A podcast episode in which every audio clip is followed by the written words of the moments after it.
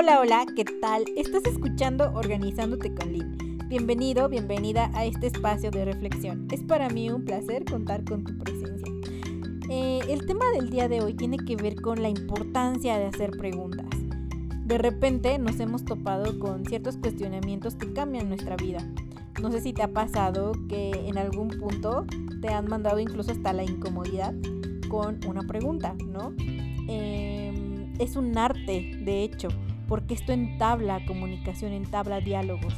Y esto también dictamina cómo las, las relaciones crecen, se profundizan o también se deterioran, ¿no? Es un aspecto básico de cómo nos relacionamos y también de cómo mostramos nuestras habilidades emocionales sociales.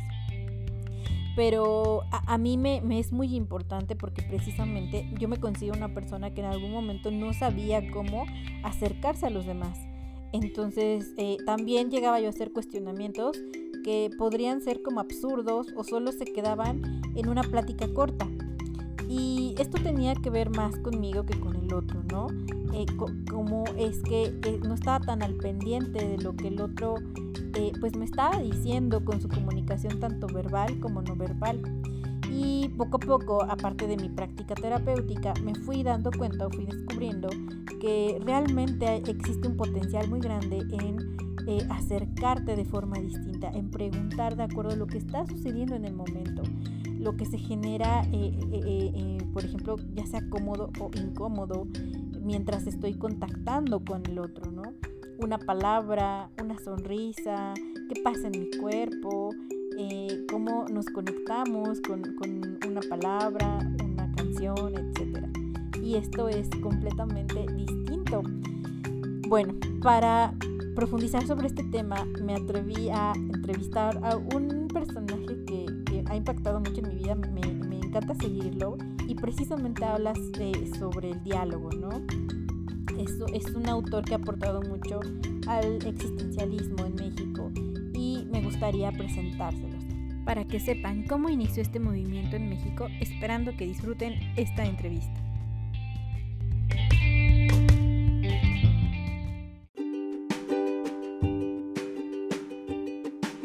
El día de hoy es para mí un placer, y bueno, cuando digo un placer, un honor, traerles este, con ustedes al doctor Jackie Martínez, que nos va a hablar sobre un tema súper interesante que es el movimiento mexicano de análisis y terapia existencial.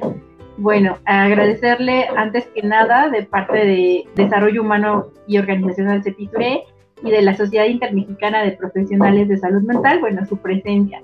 Y antes que eh, empecemos con esto, también gustaría hablarles un poquito sobre su formación. Bueno, el doctor Jackie es un psicólogo con maestría y doctorado en psicoterapia, es fundador y director ejecutivo del Círculo de Estudios en Terapia Existencial, miembro fundador y presidente honorario de la Asociación Latinoamericana de Psicoterapia Existencial, ALPE, miembro del New York Institute for Gestalt Therapy, autor de diferentes libros sobre la propuesta existencial y conferencista y docente a nivel nacional e internacional. Bueno, excelente día y muchas gracias por aceptar la invitación. ¿Cómo, cómo está, doctor? Pues muchas gracias por la invitación. Pues contento, contento de estar aquí pudiendo compartir un rato, pues, con la gente que pueda conectarse y con la gente que nos puede escuchar. Eh, pues un tema que para mí, como tú sabes, pues es un tema con el que me siento muy comprometido y además que me apasiona, porque tiene que ver con la forma de práctica que yo realizo en el mundo de la terapia, que es la terapia existencial, pero además específicamente de lo que hoy se conoce internacionalmente como el movimiento mexicano de análisis y terapia existencial. Entonces, pues es algo que además me llena de orgullo y es por ello estoy muy contento de poder compartir aquí con ustedes. Y es un movimiento eh, que ha estado creciendo, eh, de alguna manera se ha notado, está impactando y algo que me llama la atención es que se impacta es porque es funcional, ¿no? y eso para mí es súper importante. Pero bueno, hablamos del contexto mexicano. ¿De qué trata este tema? Este, eh, ¿Cuál es el alcance? ¿Nos podrías compartir un poquito? Claro, me, gustaría compartirte un poco de, cómo surgió la idea de hablar de movimiento mexicano. Eh, lo, que puedo contarte primero es que hace aproximadamente, pues, 20 años, a finales, de, un poquito más, porque en el 1998, 1999 más o menos, yo me sentía muy interesado por estudiar terapia existencial. Habían llegado a mis manos algunos textos de, por ejemplo, este autor que es más o menos reconocido, que se llama Irving Yalom, y a partir de sus textos eh, me sentí como muy interesado de estudiar más, pero déjame decirte que en ese momento no había nada en México. Eh, entré a buscar en internet en el entonces buscador Altavista, todavía Google no existía, ¿no? Entonces entré a buscarlo y no había nada. Eh, lo que llegué a encontrar fue propiamente librerías que vendían los textos de Yalom, pero entre tantas páginas que encontré, que no eran muchas, ¿eh? te digo, han de haber sido menos de 300, menos de 300. Entonces me dio oportunidad de revisarlas a lo largo de un tiempo, de revisarlas todas. Eh, encontré una página que era la página de Irving Yalom como tal. Entonces le escribí y me contestaron, para mi sorpresa, directamente él. O sea, yo pensé que me iba a responder, no sé, cualquier, una, secretaria, un asistente, lo que sea. Y me, respondió directamente Irving Yalom diciéndome que él no sabía que esto se entrenara en ningún lugar del mundo, que no sabía que hubiera institutos de formación en ningún lugar del mundo. Entonces yo le insistí y le dije que, pues, es, no, que si él no lo enseñaba, me contestó que no, que estaba ya casi retirado, que solamente mantenía una, cátedra en Stanford, pero que era exclusiva para psiquiatras. Y entonces eh, le dije, bueno, y entonces si tú no lo enseñas y nadie lo enseña, esto va a morir. O sea, habría que hacer algo para que esto se promulgue, porque yo lo encontraba altamente valioso. A veces en las lecturas yo encontré algo que se movía muy íntimamente en mí, que lo sentía profundamente eh, poderoso y que además en aquel entonces yo ya trabajaba como terapeuta, eh, trabajaba principalmente con una, una, metodología gestalt. Entonces yo hacía terapia gestalt, pero leí los libros de Yalom y mis pacientes empezaron a decirme, empezaron, oye aquí, hoy vienes muy filoso, me decían, ¿no? o Jackie, hoy estás muy agudo, o Jackie, pero hoy sí nos fuimos hasta la cocina, me decían. Y todo eso era resultado de la influencia que yo estaba experimentando leyendo los textos de Irving Yalom, leyendo la obra de Yalom, yo sentí que mi trabajo se propulsaba, tenía muchísimo mayor alcance, más que, fíjate, más que alcance, profundidad. La sensación era que ganaba profundidad. Entonces, por eso es que yo quería estudiar más de esto, pero cuando Yalom me decía que, no había nada, después de mi insistencia, él me comentó que iba a haber una conferencia llamada The Evolution of Psychotherapy Conference. Esa conferencia, la conferencia de la evolución de la psicoterapia, le llaman el Woodstock de la psicoterapia. Y le llaman así porque asisten los grandes terapeutas de cualquier corriente, los grandes junguianos, los grandes psicoanalistas, los grandes sistémicos, los grandes cognitivo-conductuales, los, los grandes humanistas, los grandes existenciales, etcétera, asisten a este evento una vez cada cinco años a hacer presentaciones de su trabajo. Entonces, me comentó Yalom que él iba a estar ahí, que él iba a presentar un par de talleres y, una y un par de conferencias y decidí apuntarme e ir al Congreso. Al final de una de, una de los talleres de Yalom, pues me hice, la fila con mi librito para que me lo firmara y tomarme la foto, ya sabes, ¿no?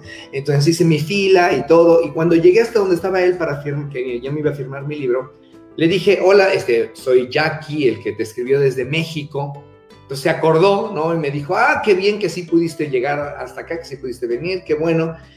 Y yo creo que él no estaba acostumbrado a que la gente de pronto le soltara invitaciones, porque yo lo invité, a, en ese momento lo invité a cenar, ¿no? Le dije, te invito a cenar, ¿no? Y como que se sacó de onda, como que no sabía de dónde venía la invitación, ¿no?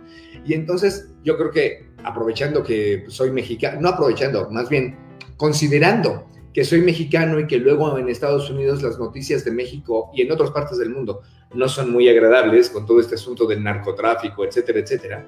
Entonces le dije, mira, aquí mismo en el hotel, me imagino que aquí estás hospedado en el hotel, estábamos en el Hilton, que aquí mismo si quieres nos vemos en el lobby a las seis, a la hora que tú digas, y podemos cenar y así cuando tú te sientas ya cansado, que sea suficiente para ti, te puedes simplemente levantar e irte a tu cuarto y ya yo me quedo terminando con la cena sin ningún problema.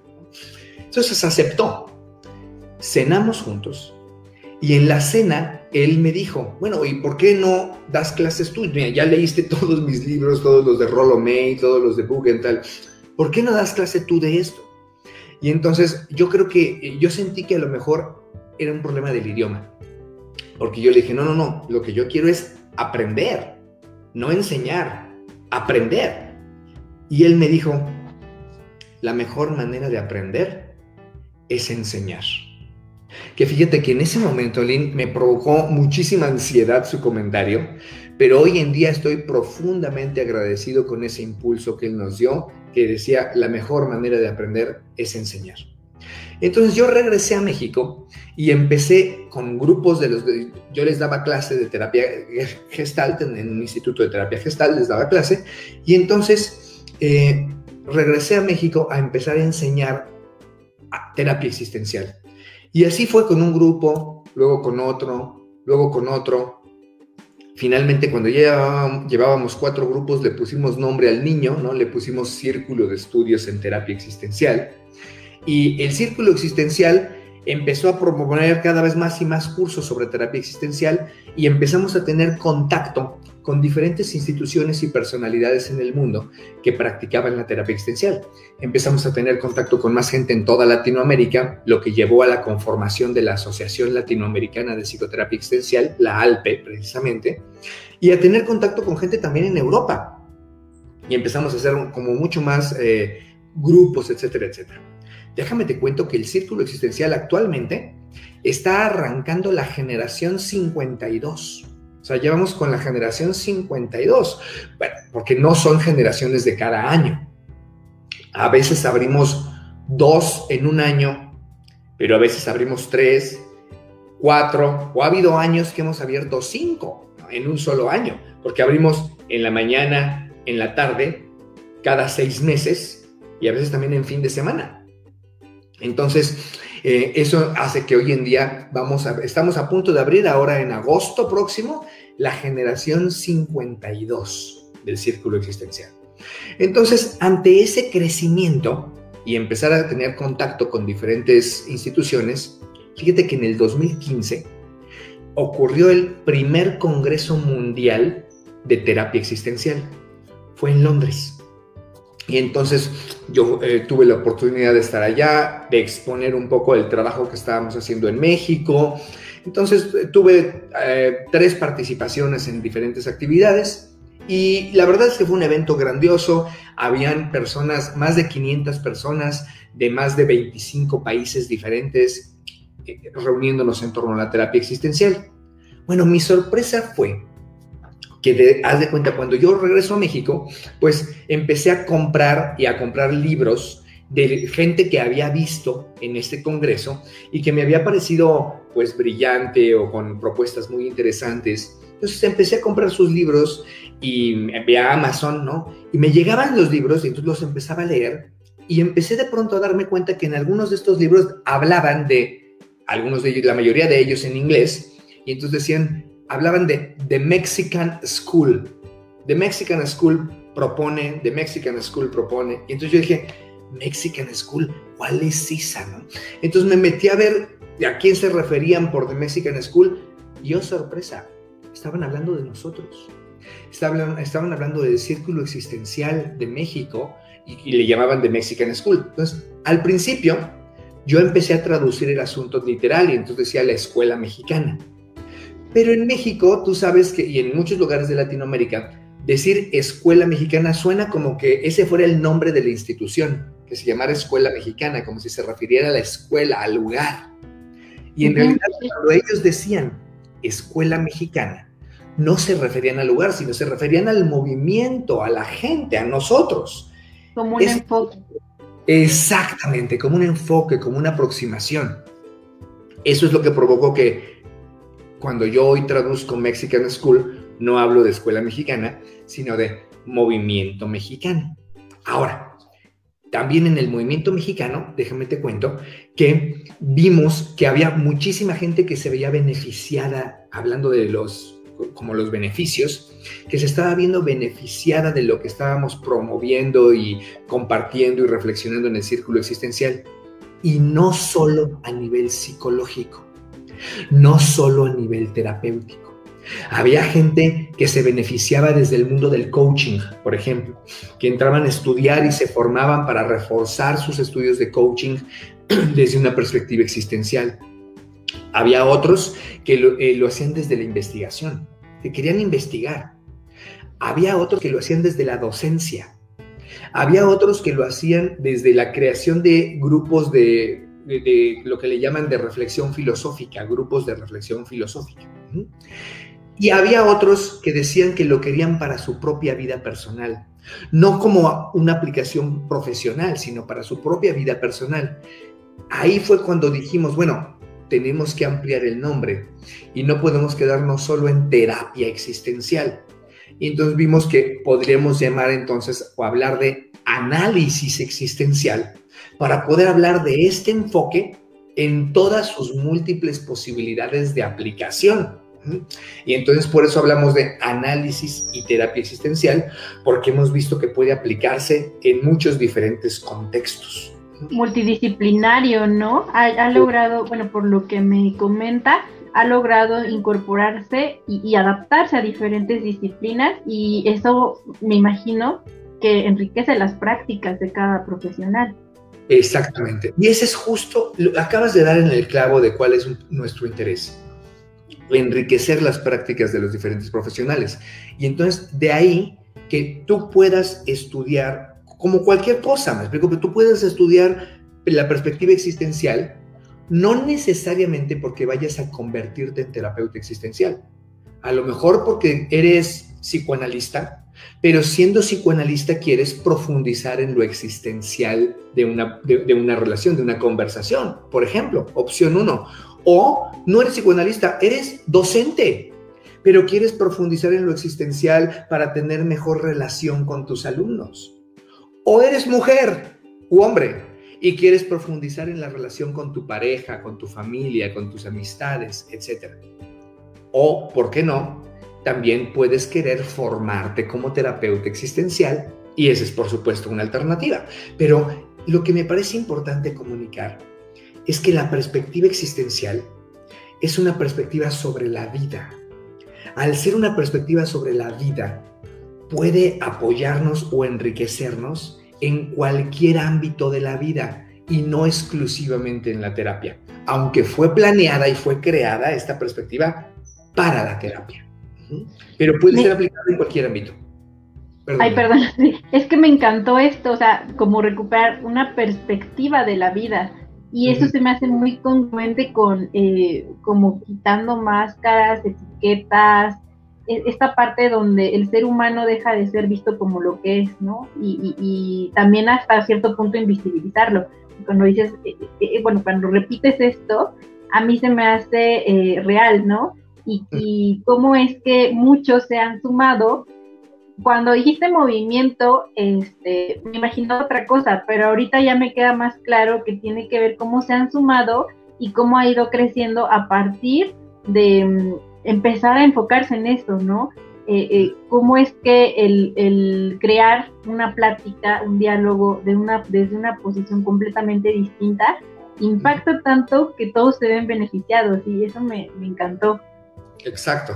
Y déjame que te comento que además si nos ponemos muy exquisitos con tratar de ver eh, de qué trata el movimiento mexicano, cuál es su originalidad con respecto a otros movimientos, me gustaría aclarar primero que el movimiento mexicano es parte de lo que se conoce como la línea existencial fenomenológica porque hay diferentes líneas existenciales, diferentes, ¿no? Y la línea existencial fenomenológica es propiamente la que enriquece y de la que surge la perspectiva del movimiento mexicano.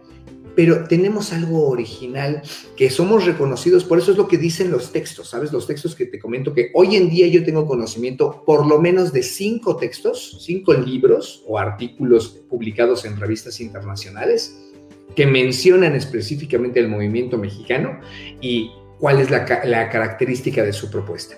Y la característica de la propuesta del movimiento mexicano no tiene que ver necesariamente con decir algo distinto a lo, a lo que dice la propuesta existencial fenomenológica. Decimos lo mismo que las propuestas existencial fenomenológicas, es solo que lo decimos de una manera particular, de una manera que la gente experimenta cercana, clara, entonces, con claridad, con cercanía y también que la gente lo experimenta como algo que puede fácilmente eh, ver en su propia vida o en sus relaciones con los demás, que puede notarlo con facilidad y que no necesita hacer demasiado esfuerzo como para tratar de entender de qué trata, de qué va o qué es lo que propone.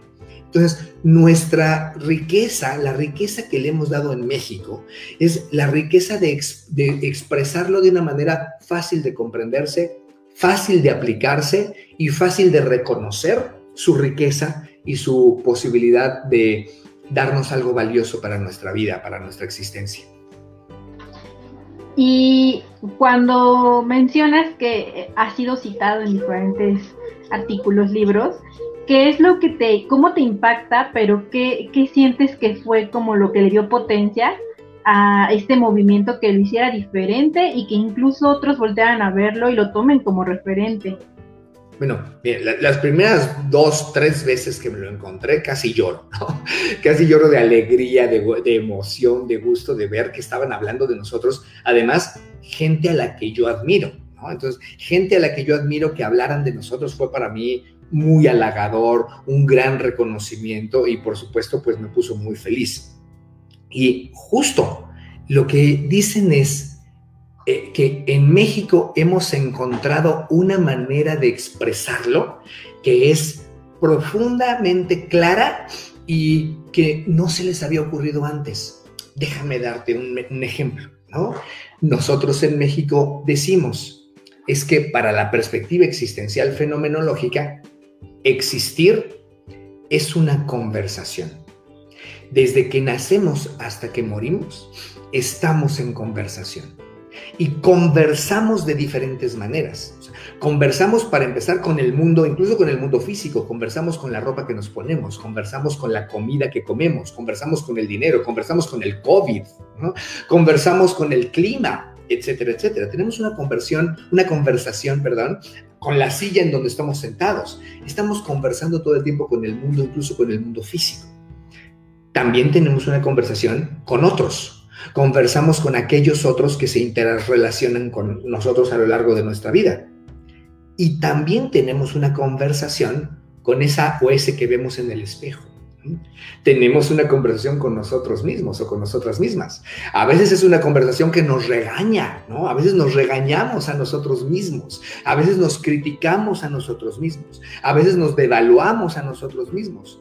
En otras ocasiones nos echamos porras, nos animamos a nosotros mismos, etcétera, etcétera. De tal forma que existir es estar en conversación.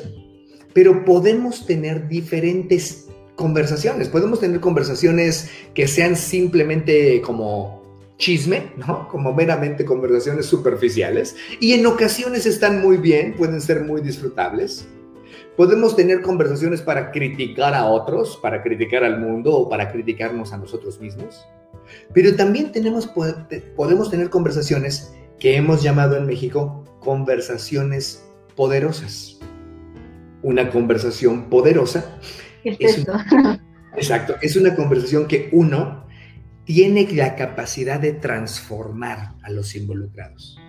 Es una conversación que, que puede hacer que la persona que éramos antes de esa conversación y la persona que somos después de esa conversación no es la misma y es de alguna manera algo positivo para nosotros.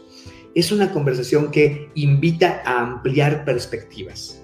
Es una conversación que te invita a mirar las cosas desde diferentes puntos de vista. Es una conversación que te invita a hacerte más preguntas y no quedarte con las primeras respuestas, sino a tratar de ir más allá de esas primeras respuestas para seguir preguntándote y seguir enriqueciéndote aún más. Es una conversación que aunque a veces puede pasar por momentos difíciles, puedes tocar cosas incómodas, dolorosas, que te enojen, que te atemoricen, que te avergüencen, es una conversación que te puedes sostener en ello y lo atraviesas y entonces es algo que te reconforta enormemente. Por supuesto, la terapia es un proceso que busca tener conversaciones poderosas. Porque la terapia se basa en conversación también, es una forma de conversación, pero se busca que sean conversaciones poderosas. Bueno, haz de cuenta, lo que te acabo de decir ahorita, te acabo de describir parte del objetivo y de la tarea y de la perspectiva existencial fenomenológica. Pero si te fijas, no recurría a nomenclatura que a veces los fenomenólogos utilizan, como por ejemplo, no hablé en esos términos, pero estaba hablando de intencionalidad, noema y noesis, la construcción significativa de la experiencia, la hermenéutica del proceso de significación, en lugar de decir todo eso, dije, existir es una conversación, estamos en conversaciones que pueden ser poderosas. Y entonces lo que dicen en los diferentes libros es, los de la escuela mexicana o del movimiento mexicano han encontrado una manera de expresar lo que hemos dicho durante muchos años, pero que no sabíamos cómo decirlo de una manera más coloquial, más sencilla, más próxima. Y entonces en nuestra manera de decirlo a veces la gente se hace bola, se enreda, la gente se confunde. Y en la escuela mexicana o en el movimiento mexicano han encontrado una manera de expresarlo que es muy clara y no que es muy clara, que es común y no por ello menos precisa o menos eh, enriquecedora. Eso es lo que dicen de nosotros y creo que es algo de lo que podemos enorgullecernos. Porque mi papá, te voy a contar aquí una cosa de mi historia, Lynn. Mi papá me decía que cuando estaba yo tratando de, aprender matemáticas, biología, física, etcétera, y que él me ayudaba con las tareas en la secundaria, me decía que hiciera el esfuerzo porque esto que estaba yo aprendiendo se lo pudiera explicar a un niño de 10 años. Me dijo, si no se lo puedes explicar a un niño de 10 años, no lo entiendes. La prueba de que tú verdaderamente entiendes algo es que se lo puedes explicar a un niño de 10 años. Einstein podía explicar su teoría de la relatividad a un niño de 10 años, porque realmente le entendía.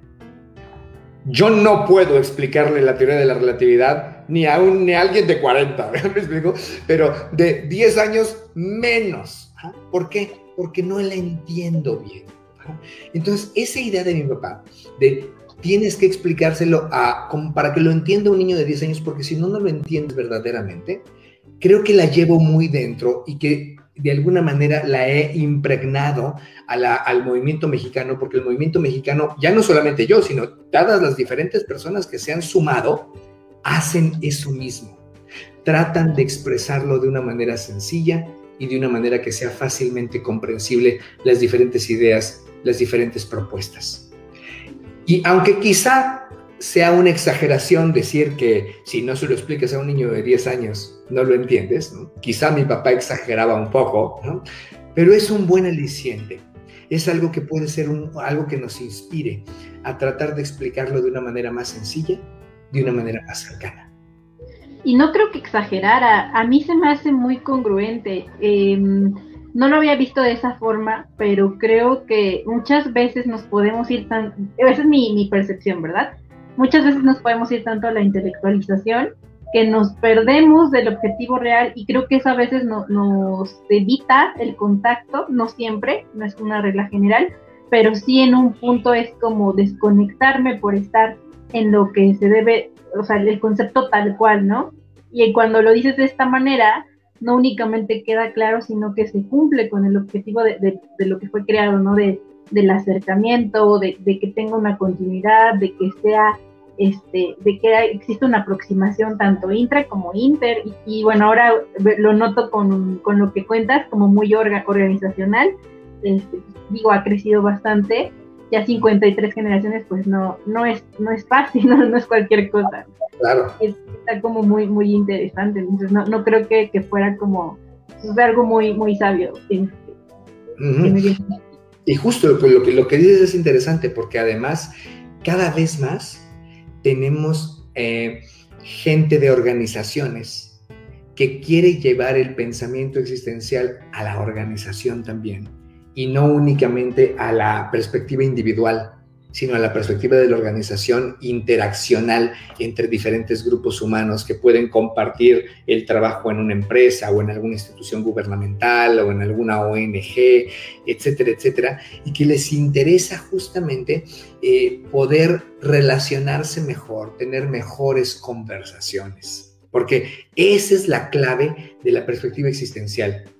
Cómo podemos tener mejores conversaciones con el mundo, con los demás, con nosotros mismos. Sí, y, los que nos dedicamos al trabajo precisamente organizacional en grupos, no, no solamente este, buscamos que sea una dinámica, una técnica, una táctica, sino que realmente impacte. Entonces, eh, algo que mencionas es cuando empiezas a dialogar contigo, lo vas a poder hacer con el otro es muy complejo esperar a veces que se den cambios en las organizaciones cuando hay mucho trabajo intra, ¿no? De por medio, o sea, con uno mismo. Y a mí me gustaría preguntarte, eh, ¿qué, es lo que tú visualizas para que este movimiento siga creciendo? ¿O cómo lo, cómo lo, percibes eh, con la pandemia, con la nueva normalidad? ¿Qué, qué es lo que, que piensas hacer? Este, aparte de expandirlo, ¿no? Como para que siga este, siendo un referente internacionalmente. Sí, bueno, déjame, te digo que parte de lo que más me interesa es que la gente en México y en Latinoamérica pues nos conozca, ¿no? Porque e, es muy curioso cómo pasan las cosas. Ya sabes esto que dicen de eh, candil de la calle, oscuridad de su casa, o que dicen eh, nadie es profeta en su propia tierra, e, etcétera, etcétera, ¿no?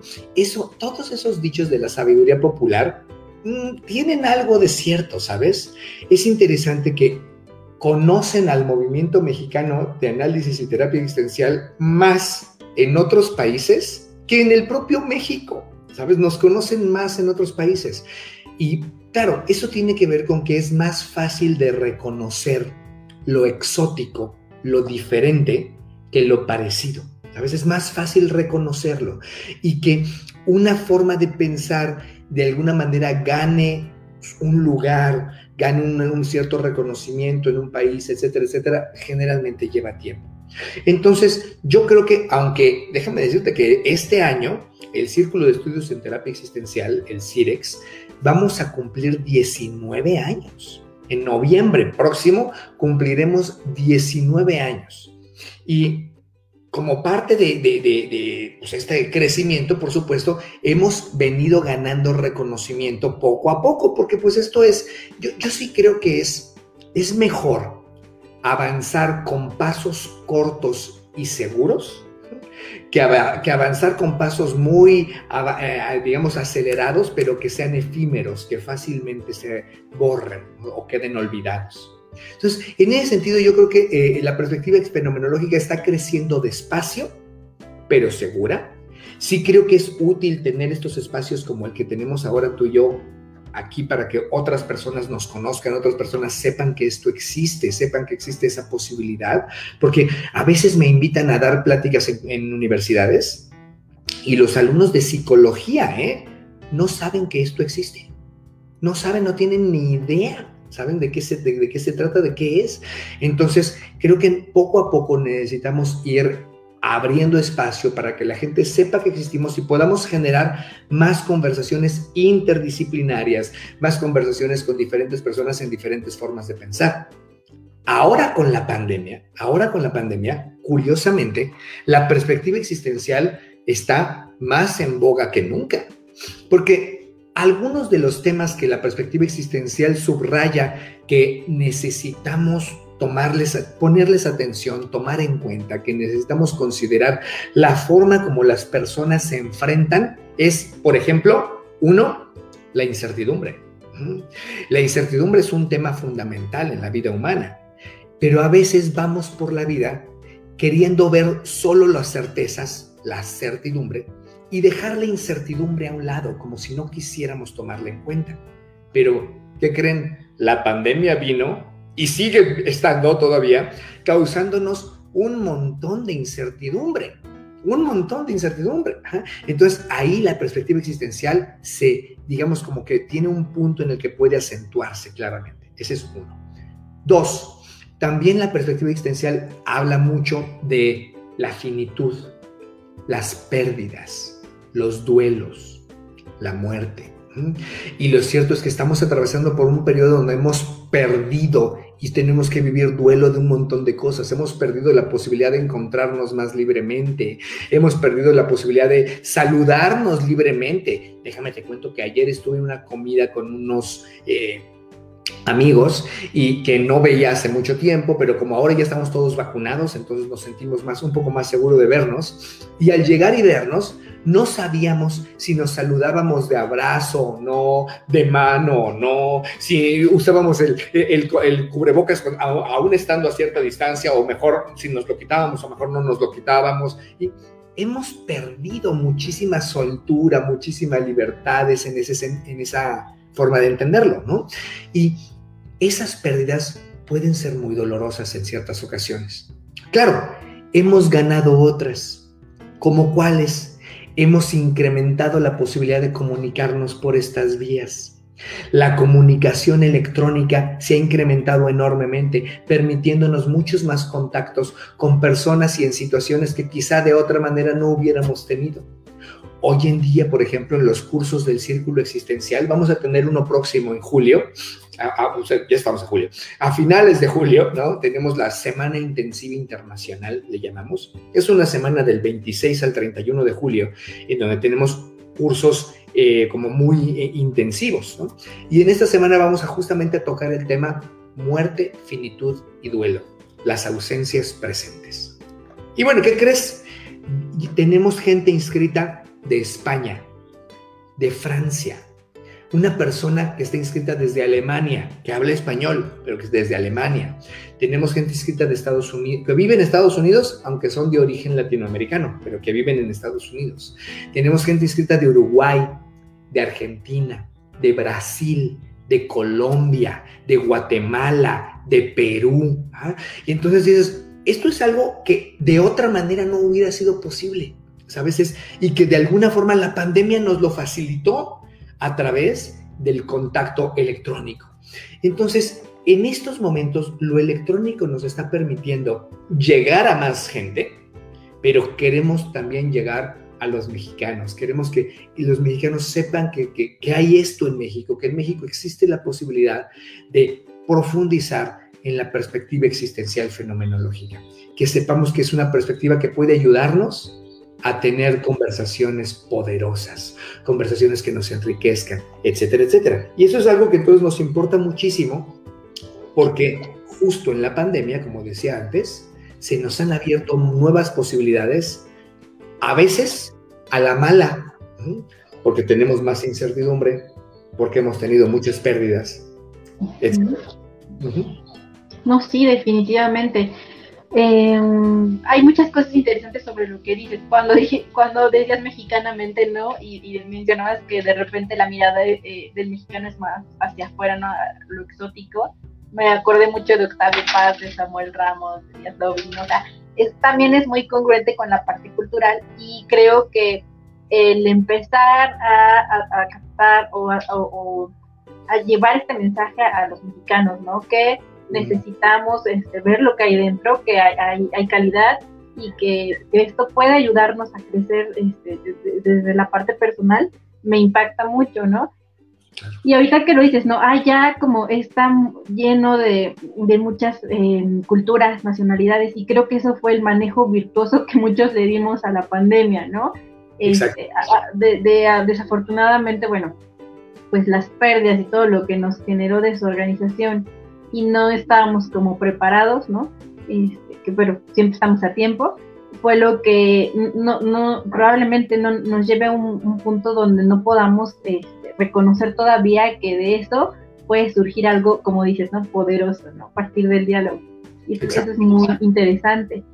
Em, vamos a ir como cerrando. A mí me gustaría saber em, ¿qué, es, qué, qué es lo que a ti más te ha impactado de, de este movimiento.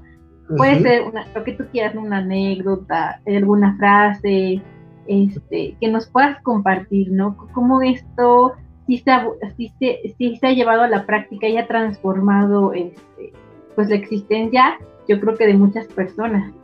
Sí, sí, sí. Mira, ah, podría decir tres cosas. Una primera, que es la que me, cuando te escuché hacer la pregunta, es lo primero que me llegó, es a mí personalmente ha mejorado radicalmente, pero radicalmente, mis relaciones interpersonales. Tengo muchas más amistades profundas e íntimas de las que tenía antes. Tengo muchas más gente con la que me relaciono, con quien tengo conversaciones ricas, sabrosas, que realmente me transforman y me llegan al corazón. ¿Sabes? Eso, es, eso ha sido algo fantástico que me ha dado esta perspectiva, la posibilidad de enriquecer mis relaciones interpersonales. Diría eso como la primera.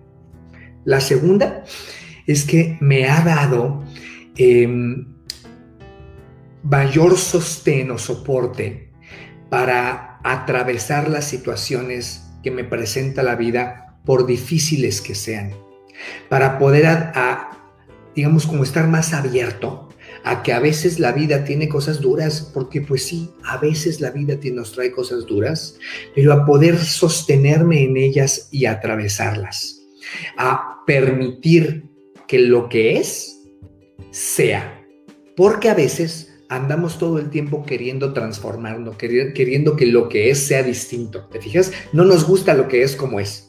Queremos cambiarlo. Y algo que me ha dado la perspectiva existencial es la posibilidad de admirar lo que es tal como es y poderme sostener incluso cuando hay momentos difíciles. Ese es un segundo aspecto. Pero lo tercero también que es muy importante, que me ha dado la perspectiva existencial y que lo que me ha dado es, sobre todo por esta posibilidad de transmitirlo a otros, es que hay muchísima gente, muchísima gente que veo que se ve igualmente enriquecida como yo. Es decir, que no estoy solo en esto, que somos cada vez más los que nos podemos enriquecer de la misma manera como me he enriquecido yo y de otras. Pero ver que hay mucha gente y cada vez más que se enriquece es algo profundamente gratificante. Entonces, eso es lo tercero que me ha dado, es la posibilidad de mirar cómo hay otras personas que enriquecen su vida por compartir algo que me apasiona, ¿sabes? Entonces, eso tiene algo profundamente gratificante, muy hermoso.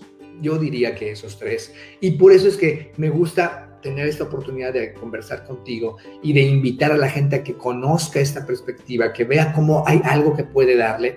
Y por supuesto que conozca el movimiento mexicano de análisis y terapia existencial, que sepa que en México estamos haciéndolo con formalidad, que en México estamos haciendo esto con muchísima energía, pasión y amor y que además no solamente es para mexicanos, sino gracias a estas acciones en línea que se pueden extender a diferentes países.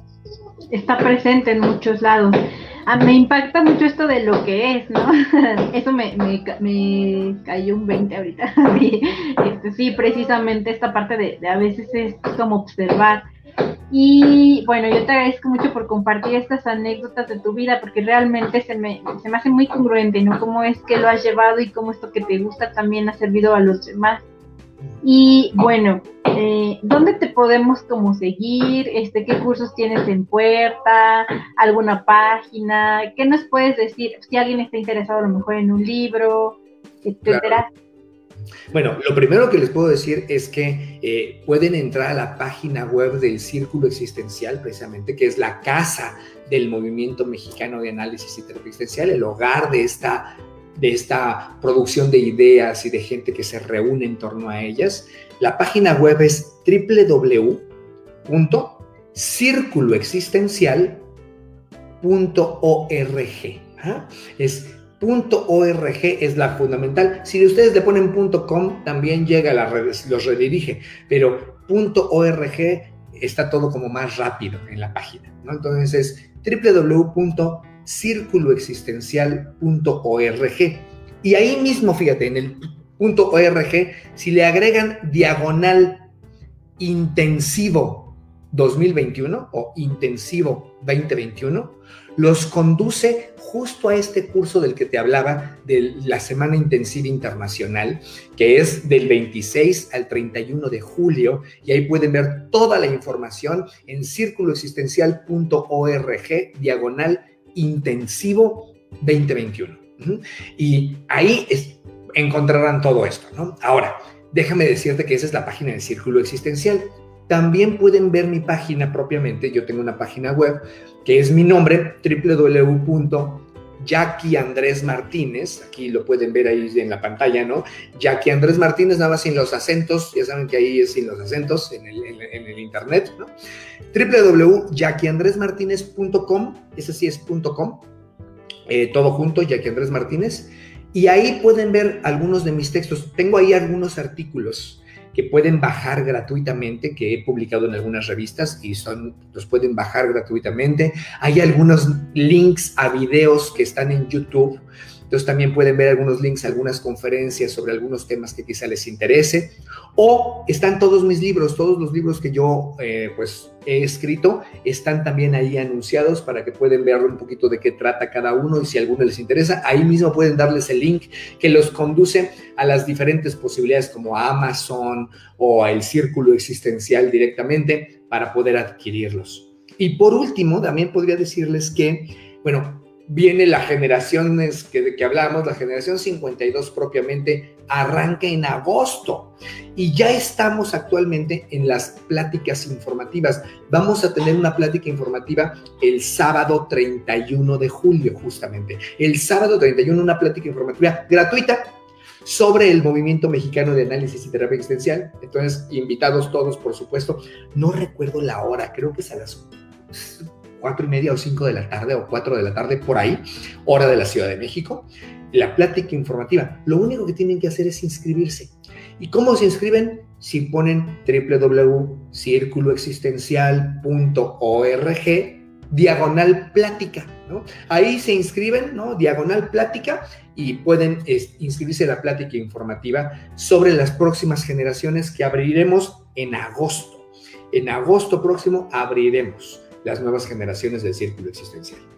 También, si quieren, en mi Instagram, mi Instagram es arroba Existencia, y en el Instagram arroba Existencia, eh, todos los jueves, todos los jueves hago una dinámica que le llamo jueves de preguntas, en donde la gente me hace una pregunta y yo las respondo el viernes. Entonces tienen todo el jueves para hacer alguna pregunta y yo la respondo el viernes en el Instagram arroba Jackie Existencia. Entonces, como verás, Lynn, ahora justamente pues hay muchas opciones para que pues sea por una o por otra que las personas puedan estar más enteradas y pueden estar más conectadas con este movimiento. Sí, no, definitivamente. Y bueno, este, vamos a seguirte. Es importante, esta parte de, las preguntas me gustó, ¿no? Porque si de repente, este, pues, ¿qué más que consultar que cuando tenemos algo, este, pues en específico con un profesional de la salud mental, ¿no? Y esto me parece muy, muy importante, el que te tomes el tiempo para este, retribuir, contestar, esto es muy, muy reconocible, muy destacable, ¿no?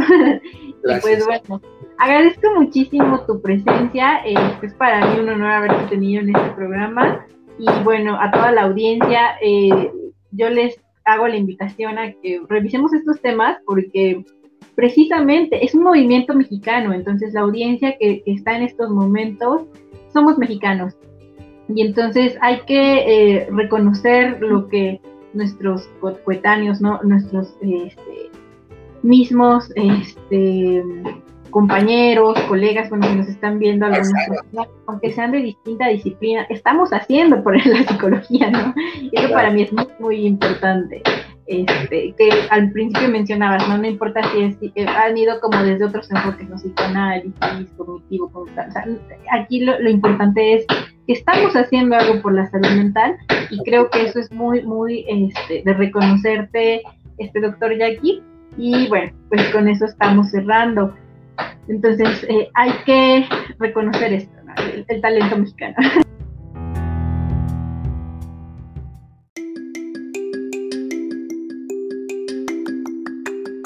Muchísimas gracias por haberte quedado al final de la entrevista. Y bueno, este espacio, como lo mencionamos, es de reflexión. Espero que esto sea motivante para todos y no dejemos de luchar por nuestros sueños. Esos movimientos se pueden iniciar cuando tenemos estas ganas de llevar a otro nivel lo que estamos haciendo y conectarlo con lo que nos gusta, con lo que hemos aprendido, con lo que nos puede generar dinero y placer. Sé que suena difícil, pero en realidad em, necesitamos idear nuevas formas de transformar, de transformar nuestro entorno. Hablando como del modelo ecológico que se divide en subsistemas, empezando por nuestro entorno inmediato, eh, nosotros mismos, nuestra familia, y vamos a ir creciendo. Siempre eh, hay algo que repito mucho y es comenzar con el fin en la mente. Entonces, así como, como Jackie en esta entrevista nos hizo favor de, compartirnos cómo inició este movimiento, creo que es bonito rescatar y muy, muy padre que podemos empezar a generar em, cosas creativas, cosas diferentes, eh, empezar a generar redes distintas de información, basándonos en lo que nos gusta, eh, esta información que existe y que a veces se queda ahí esperando a que eh, otro la tome, la, la, pueda moldear y, y, claro que se adapte a las nuevas necesidades, ¿no? Hablando de tendencias, enfoques, contextos, personas. Y bueno, ese es mi deseo, que todo este material pueda ser motivante para nosotros y decir, el día de hoy quiero empezar con este movimiento, este, que puede ser muy, muy, muy suavecito o incluso puede ser no visible, ¿no? Pero en realidad todos los movimientos son dignos, son admirables, así que si tienes algo, ganas de hacer algo, creo que el, momento es hoy. Espero que te haya gustado, soy Linette Chávez y estás escuchando Organizándote con Lin.